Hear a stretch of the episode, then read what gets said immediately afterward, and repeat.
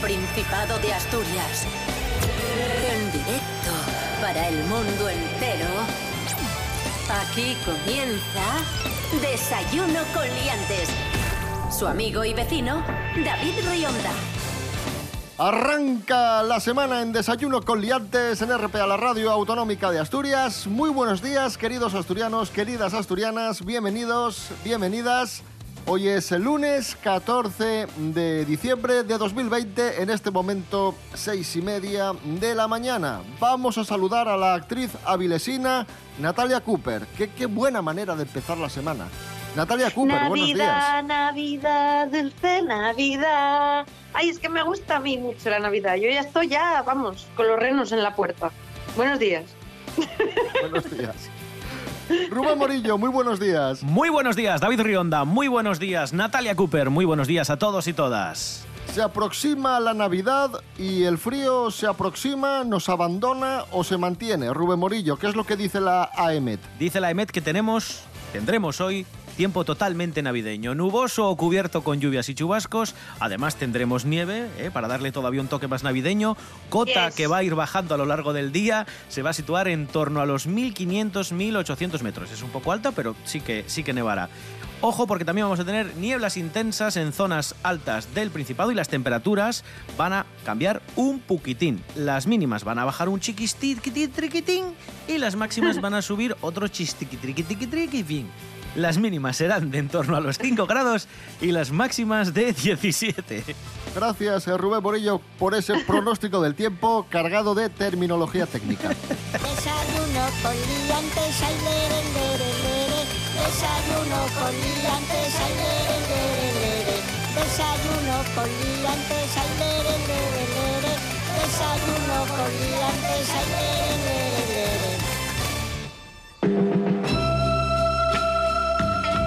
Ay, cómo se nota, cómo se nota que llega ya la Navidad porque día tras día tenemos eh, noticias sobre los reyes. Eh, concretamente sobre el rey Juan Carlos, sobre el rey emérito. Atención amigos, amigas, ha saldado su deuda con Hacienda con un pago de casi 700.000 euros. Recordamos, importante, la Fiscalía del Tribunal Supremo eh, abrió el mes pasado una investigación al rey emérito sobre el uso de tarjetas opacas. Una tercera investigación que se sumaba a otras dos, una sobre una supuesta cuenta en Suiza y otra sobre el posible cobro de comisiones por las obras del AVE a la Meca. O sea que no era solamente una cosa, eran tres investigaciones las que tenía abiertas la Fiscalía del Tribunal Supremo y ahora el rey ha pagado 700.000 euros a, Hacienda. Don Juan Carlos, muy buenos días. Muy buenos días, señoras y señores. Antes de nada, sí que quiero corregir un pequeño dato. Han dicho ustedes no sé qué de comisiones del AVE a la Meca y es un error de interpretación. Porque cuando inauguraron el tren yo dije, Meca, el AVE, menudas ilusiones. Y alguien lo mezcló y dijo comisiones AVE Meca, ¿entiende? Entonces, eso que quede ahí como, como primer sí, sí, apunte. sí, sí. Vale. Em, este, em, ¿Este pago por qué se produce? ¿Por A qué ver, ha pagado usted tanto dinero a Hacienda así de repente? Ya, ya les expliqué que yo, bueno, quería unos caprichos, quise remodelar el camarote del bribón para instalar una mesa de billar, un jacuzzi con burbujas, poner una barra de pole dancing por si me tengo que agarrar, sábanas para vestirme como mis amigos de aquí, y claro, entre una cosa y otra se me fue el dinero. Resulta que si estoy tan lejos me empiezan a buscar cosas y acusarme de historias, pues digo, pues mira, me mudo, Por ejemplo, me puedo ir allí a su tierra, Asturias, a Infiesto. No. Sí, sí. Es curioso porque paga 700.000 euros ahora en, en diciembre, y casi en Reyes. Es como un regalo de Reyes. Es a- una donación, sí, es una donación, es un regalo que yo hago, pues eso, sí, un regalo de Reyes a la hacienda pública que se merece ese dinero y, y, bueno, no sé si mucho más, pero se merece ese dinero por la buena gestión y estar ah, pues atentos, eh, con ojo avizor a cualquier eh, granujilla que se quiera saltar las normas de tributación. Don Juan Carlos, muchísimas gracias. Muchísimas de nada. Espero que pasen un buen día. Saludos. O como dicen aquí. Igualmente. Por favor. Pues ahí estaba el rey emérito comentando, hablando un poco de sus problemillas con, con Hacienda y comentando que quería venirse aquí a Asturias, a Infiesto. Y nosotros en este momento viajamos a través de las ondas, no nos vamos a Infiesto, nos vamos a San Martín del Rey Aurelio, que se ha declarado concejo gay friendly. Efectivamente, nos lo cuenta Esther Rodríguez. Buenos días, Esther. Hola, ¿qué tal? Muy buenos días a todos. Pues sí, David, como bien dices, es una pena que en pleno siglo XXI aún siga existiendo discriminación de todo tipo. Pero lo cierto es que cada vez más hay iniciativas y campañas para visibilizar, por ejemplo, al colectivo LGTBI, uno de los más discriminados en nuestra sociedad. Lo último ha sido el Consejo de San Martín del Rey Aurelio, que se ha declarado gay friendly. Mira, os cuento. El Consejo Asturiano de San Martín del Rey Aurelio ha hecho pública su declaración de municipio amigo del colectivo LGTBI. Para ello ha colocado dos señales en los accesos al Consejo, en las que se puede leer la siguiente frase. Es hora de tener una vida sin etiquetas. De esta manera apelan al respeto del colectivo. La iniciativa está marcada en las acciones puestas en marcha desde la Concejalía de Igualdad y también está respaldada por la moción de todos los grupos políticos con representación municipal. Con esta presentación, San Martín del Rey Aurelio oficializa su integración en la red española de municipios gay friendly, que tiene como finalidad garantizar los derechos y libertades de todas las personas independientemente de su condición sexual, así como visibilizar los problemas cotidianos de este colectivo. Muchas gracias, hasta la próxima.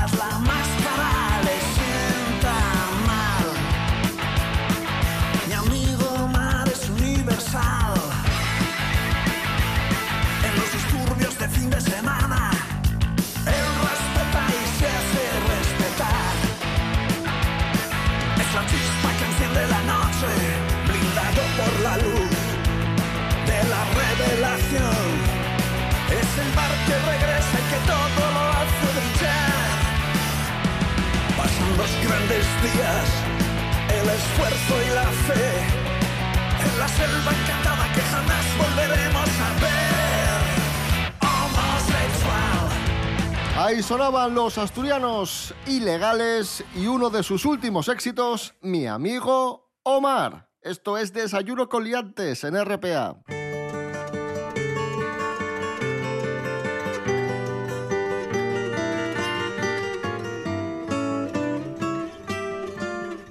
Más noticias, noticia importante. Hoy abre la hostelería en Asturias. Sí, hoy abre la hostelería, eso sí, sujeta a algunas restricciones. Así explicaba cómo se va a producir la reapertura al consejero de Sanidad, Pablo Fernández. En cuanto a hostelería, es muy importante priorizar el uso exterior. No se permitirá eh, el uso en barras. La distancia entre silla y silla será de dos metros, máximo de cuatro personas por mesa y eh, atendiendo de manera estricta a la ventilación. Nosotros desde aquí, Natalia, a lo que apelamos es al consumo, a que la gente acuda a las sidrerías, a, los bares, pero también a la responsabilidad. Es muy, muy importante porque, porque si no nos cuidamos ahora, enero puede ser terrible. Claro, claro. Es que esto parece que lo estamos reviviendo de nuevo. No olvidemos que ya tuvimos una primera ola que se reabrió la hostelería y por no hacerlo excesivamente bien, tuvimos una segunda. Yo ahora lo que pido es que para que no tengamos una tercera, por favor, sentido común, eh, atended a las recomendaciones y a las directrices que nos dan los, eh, bueno, pues toda esta gente que sabe, los expertos en sanidad y por favor, eh, que no queremos tener tercera ola, como decía como decía esta. Ay, no me sale el nombre. Eh, Marisol. Natalia ¿era? Cooper. No, ¿quién era? No, Natalia Cooper, no. Karina, Karina. Karina, Karina, perdón. Por favor, por favor, otra vez encerrados no. Otra vez encerrados, no. Por favor, por favor, otra vez encerrado, no.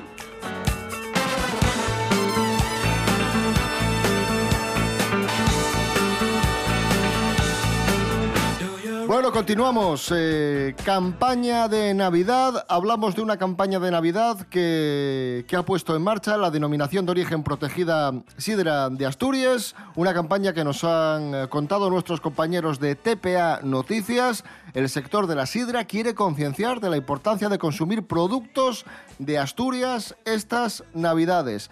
Porque no solo tenemos la sidra natural, tenemos sidra de burbuja fina, tenemos sidra de aroma fresco, tenemos sidra ligera, tenemos todo tipo de sidras de mucha calidad con las que podemos brindar estas, estas navidades. Y además el sector sidrero nos recuerda que consumir productos de la tierra es generar riqueza para el Principado de Asturias, claro está. Así lo explican los responsables de, la denominación de origen protegida Sidra de Asturias. concienciar a los nuestros de que apuesten por lo nuestro. Y lo nuestro es eh, sidra natural espumosa, eh, con manzana 100% asturiana, eh, proteger el producto local y consumir local, que al final es lo que genera riqueza y empleo en Asturias. Yo diría que tiene algunas propiedades incluso mejores que, el cava o el champán porque tiene menos gradación alcohólica. bueno, yo creo que va muy bien con, casi toda la gastronomía asturiana y es un producto muy, muy fácil de beber. Pues ya sabéis, si vais al supermercado, vais a comprar, vais al comercio, pues eh, si tenéis ahí una sidra de no sé dónde, francesa, de chu- chu- chu- chu, y tenéis una de aquí, pues compráis la de aquí. ¿O no? Eh, a mí me parece perfecto. Y de hecho aprovechamos para mandar un saludo al pequeño polo francés que seguro que Sí, también, que estarán encantados. que también estarán vendiendo su, su champán ahí en su tierra. Os lanzo, os lanzo una pregunta que nos va a contestar eh, en breve nuestra colaboradora Teresa Fernández. ¿Es más importante tener pareja o tener amigos? ¿Qué pensáis? Jolín, más importante. Eh, depende para qué. Yo voy a tiro por la vía gallega. Depende. A mí es que la, la pregunta formulada me, me causa ya tra- drama. Pero bueno, si tengo que escoger así, como se, yo creo que amigos. Entonces, Sepamos la respuesta, venga. Teresa Fernández, buenos días. Hola David, ¿tú qué crees? ¿Qué es más importante, encontrar pareja o tener amigos? Cuando las personas solteras tienen relaciones fuertes de amistad, no le dan tanta importancia encontrar pareja, según un estudio reciente. En España el número de solteros aumenta cada año. En 2005 representaban el 32% de la población y en 2019 ya eran el 36%, un total de 14,4 millones de personas. El autor del estudio calcula que, del total de solteros del mundo, alrededor del 20% no está interesado en encontrar pareja. Dice que las personas que llevan solteras mucho tiempo tienen redes sociales más grandes, lo que les ayuda a reducir sus sentimientos de soledad. Querer tener pareja está bien siempre que esté en línea con nuestros objetivos, y no con los de nuestra familia o la sociedad que nos rodea, afirma. Lo contrario sucedía con las personas solteras que sí deseaban tener una relación romántica. Estaban menos satisfechas con su vida social y le daban menos importancia a la amistad. Estos resultados desafían la idea errónea de que las personas solteras no quieren tener pareja porque tienen problemas para relacionarse socialmente. El autor de este estudio afirma que también es posible que los solteros con poco deseo de tener relaciones románticas transfieran las responsabilidades que asume la familia nuclear a sus redes de amigos. ¿Qué opináis? ¿Estáis de acuerdo con esto? Un abrazo.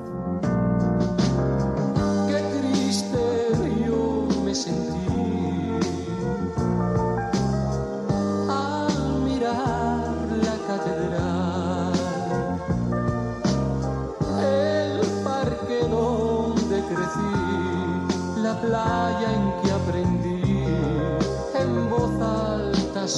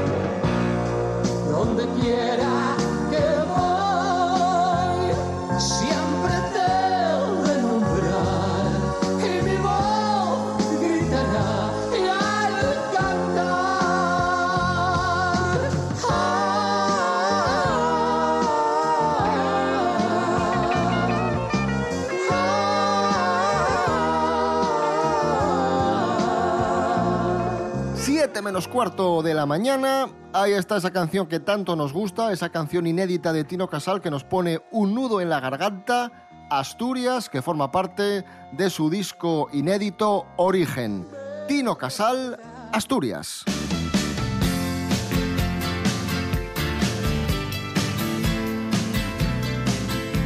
Noticias de aviones, noticias de aviones. Vamos con noticias de aviones, amigos. Sí, pasajeros aplauden a una azafata que expulsó del avión a una mujer que se negaba a llevar mascarilla. Rubén Borillo, cuéntanos. Estuvo bien empleado, también te digo, ¿eh? Muy sencillo y lo explico muy rápido. Un vuelo de Frontier Airlines que iba de Ohio a Tampa y resulta que se sube una señora que no lleva mascarilla y todos los pasajeros le empiezan a recriminar, incluido evidentemente la sobrecargo de la aeronave, que tiene que ponerse mascarilla. La señora se niega y entonces ¿qué ocurre? Bueno, pues tenemos un cacho Que de no, audio que no me la pongo. tenemos un cachín de audio en el que se escucha cómo llaman la atención a esta señora y al final los pasajeros aplauden cuando la policía viene y echa a esta señora. Atención. Señora, madame, tiene que llevar mascarilla, le dice. A la fuera del avión. Sí, porque lo que dice la señora... Viene la policía. y aplaude el pasaje. Y aplausos, ahí está. Claro, Ovación. También te digo, los americanos son muy de aplaudir en los aviones. Sí, sí, Esto para todo, ¿eh? Sí, sí. Lo mismo, lo mismo viene Jean-Claude Van Damme, que la señora desmascarillada y aplauden. Aquí Pero solo bueno, aplaudimos cuando tememos por nuestra vida en un aterrizaje, cuando hay un poquitín de viento aquí en Ranón, que pasa a menudo, y cuando, cuando ves que aquello ya posó tierra y estás frenando, dices tú, bueno, ya no nos matamos, ahora aplaudimos. Sí, bueno, ahí en los cines cuando acaba la película hay gente muy rara que aplaude así en cosas random. A mí, a mí me gusta la sorpresa. Yo no lo haría, pero está bien. O sea,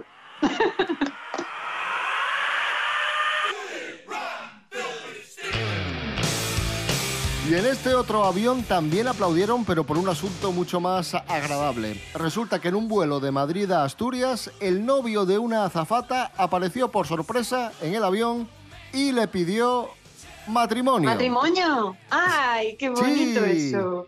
Eso me gusta a mí. Ella dijo que sí y además dijo que no se lo esperaba porque, porque el chaval es muy, muy tímido. Y claro, pues, qué, qué bonito.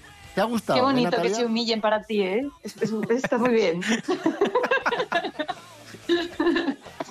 Tenemos, tenemos el momento, ¿no? Sí, tenemos el momento, eh, yo no sé por qué, cuando grabas dentro de un avión no se escucha prácticamente nada, pero aquí si, si estáis atentos se escucha que el capitán dice que por favor la azafata vaya hasta el pasillo central.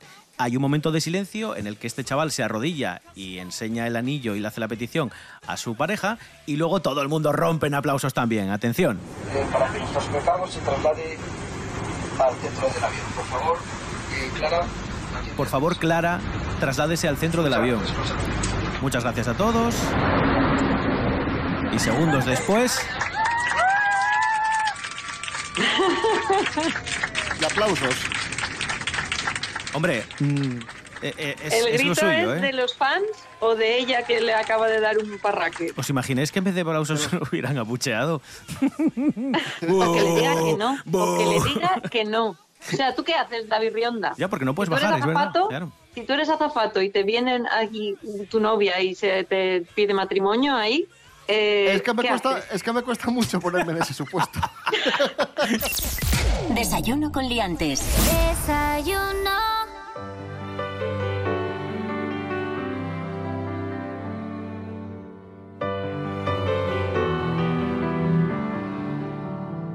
Darreu mudamos del avión al barco. Charramos eh, del suceso más estremecedor de la historia de España, el asesinato de Alcácer.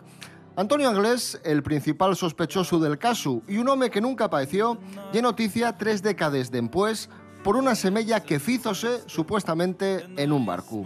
Arancha Margolles, buenos días. Buenos días, David. No sé si de alguna vez probaste a meter les pallabres Antonio Anglés en el buscador de Google. Si lo hiciste, daríaste cuenta de que salen non pocos resultados recientes del año cabero. Que si no hay rastro de él, que si ya se cerró el tema, que si siguen buscando la sopista con nuevas pruebas.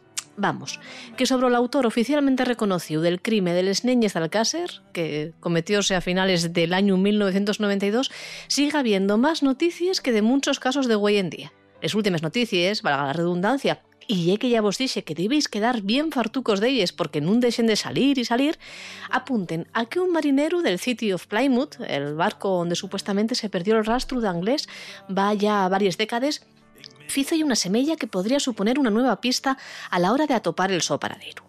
Al parecer, el marinero pensó que aquel paisano al que fotografiara a la llegada del buque al puerto de Dublín era un polizón cualesquiera, pero ahora, enterado de todo lo que se cierne sobre la supuesta desaparición d'Angles a bordo de ese barco, estaba dispuesto a mostrarla a las autoridades. Y las autoridades entren polaru, ya que una jueza de Alcira admitió a trámite la toma de declaración del que fuera el capitán del barco, Kenneth Farquharson Stevens, y otros tripulantes del City of Plymouth. Lo que trata de esclarecer la es si Angles recibió ayuda, como dice el capitán, para escapar del camarote en el que lo encerraren al reparar su presencia en el barco. Aparentemente, el día que eso pasó, el 23 de marzo de 1993, Angles arroxóse pola borda xusto dempués y nun se volvió a ver el pelo. Y hasta ahora. ¿Sigue vivo Antonio Anglés en alguna parte? ¿Morrió aquella tarde en esas aguas irlandeses? Sea como fuera, de Shuru que pronto volvemos a tener noticias de este caso que se resiste a morrer del imaginario colectivo de España.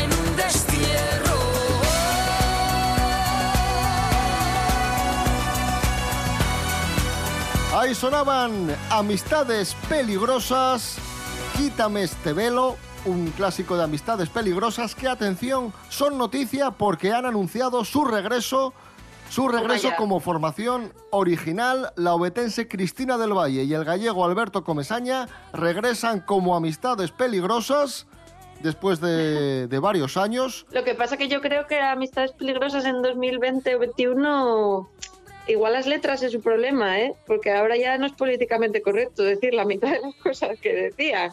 No sé yo.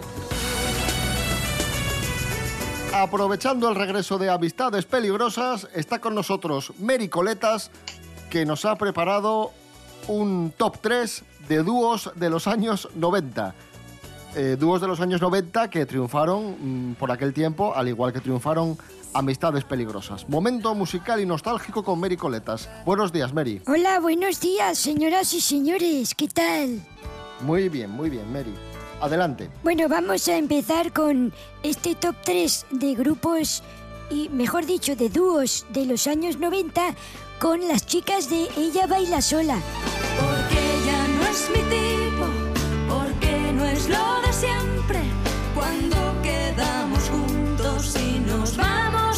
Supongo que recordarán a estas dos muchachas. Y curiosidades de este grupo es que se conocieron mientras estudiaban en el Colegio San Agustín en Madrid y les presentó una amiga común cuando hacían COU. Llegaron a vender millones de copias en nuestro país y un montón en Latinoamérica también. No millones, pero sí muchísimos. Fueron muchas veces disco de oro y se separaron en el año 2001. Bueno, vamos a escuchar algún éxito, ¿no? De Marta y Marilia. Un chisquitín, venga. Me cuesta tanto decirlo a la cara. Aguanto un poco más o lo echamos a suerte. Lo echamos a suerte. Bueno, el segundo grupo del que les quiero hablar es Ríos de Gloria. Este grupo se forma por Gloria Gómez Berjano y Javier Ríos. ¿Vale? Bueno, estos dos se juntaron y hicieron un grupo que se llamaba Ríos de Gloria porque la chica en solitario tenía una carrera previa y su nombre artístico era Gloria Ríos. Pero hay que decir que eh, Gloria Ríos, la cantante, tiene un pasado con una discográfica que se llamaba Horus y que preparaba temas y discos para otros artistas. Lo curioso de esta formación es que la propia Gloria Ríos, por un encargo de su discográfica, le dedicó una canción al mismísimo Jesulín de Ubrique. Y tengo un cachito de esa canción para que vean Ay, el cambio de estilo. Esto era mucho más pachanguero y luego ya vino el discotequeo. Vamos a escuchar a Gloria Ríos con esta canción soul, que se jazz. titula A Jesulín de Ubrique. Jesulín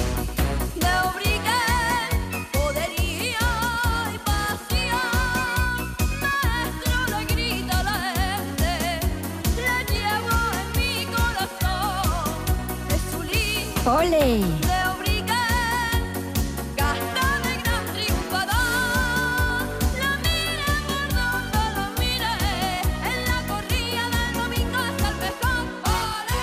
Olé. Bueno, eh, la rima está muy bien, ¿eh? ¿Y con quién cerramos el top 3? Vamos a cerrar con OBK, el grupo del electrodance por, por excelencia en nuestro país. Se hicieron muy famosos, supongo que lo sabrán, con canciones como ¿Quién le dio sentido a nuestro amor?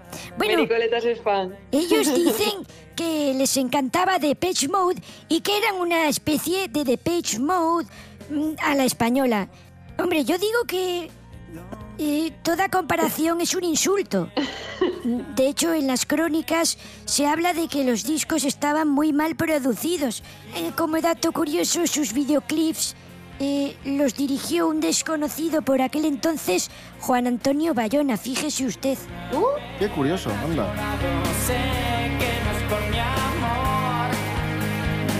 Anoche vi a Lucifer y al alba. Pues con OBK despedimos el programa de hoy. Vamos a escuchar a OBK y el hit Lucifer. Y regresamos eh, mañana a las seis y media de la mañana. ¿De acuerdo? Recordad, redes sociales, Instagram, Facebook, rtpa.es, radio a la carta y también os podéis escuchar en la app Radio Player. Bueno, hay que despedir a mucha gente hoy. A ver, hay que decir hasta mañana a mucha gente. Vamos a ver, empezamos por Mericoletas. Gracias. De nada, hasta luego. no, hasta mañana. Mañana, mañana, eso es. Rubén Morillo, gracias. De nada. Adiós. Adiós, Y por hasta supuesto, y por supuesto, la maravillosa Natalia Cooper. Natalia, muchas gracias. Ah, las que tú tienes, David. ¡Hala! Luego. Maravillosa, ¿eh? Maravillosa, ha dicho. Sí, sí. Ma Mrs. Wonderful, como las tazas. Yo mericoletas, pero ella maravillosa. No sé, es que hay que joderse. Y no lo puedo entender. Si alguna vez has llorado, sé que no es por mi amor. Anoche vi a Lucifer y al alba bailé.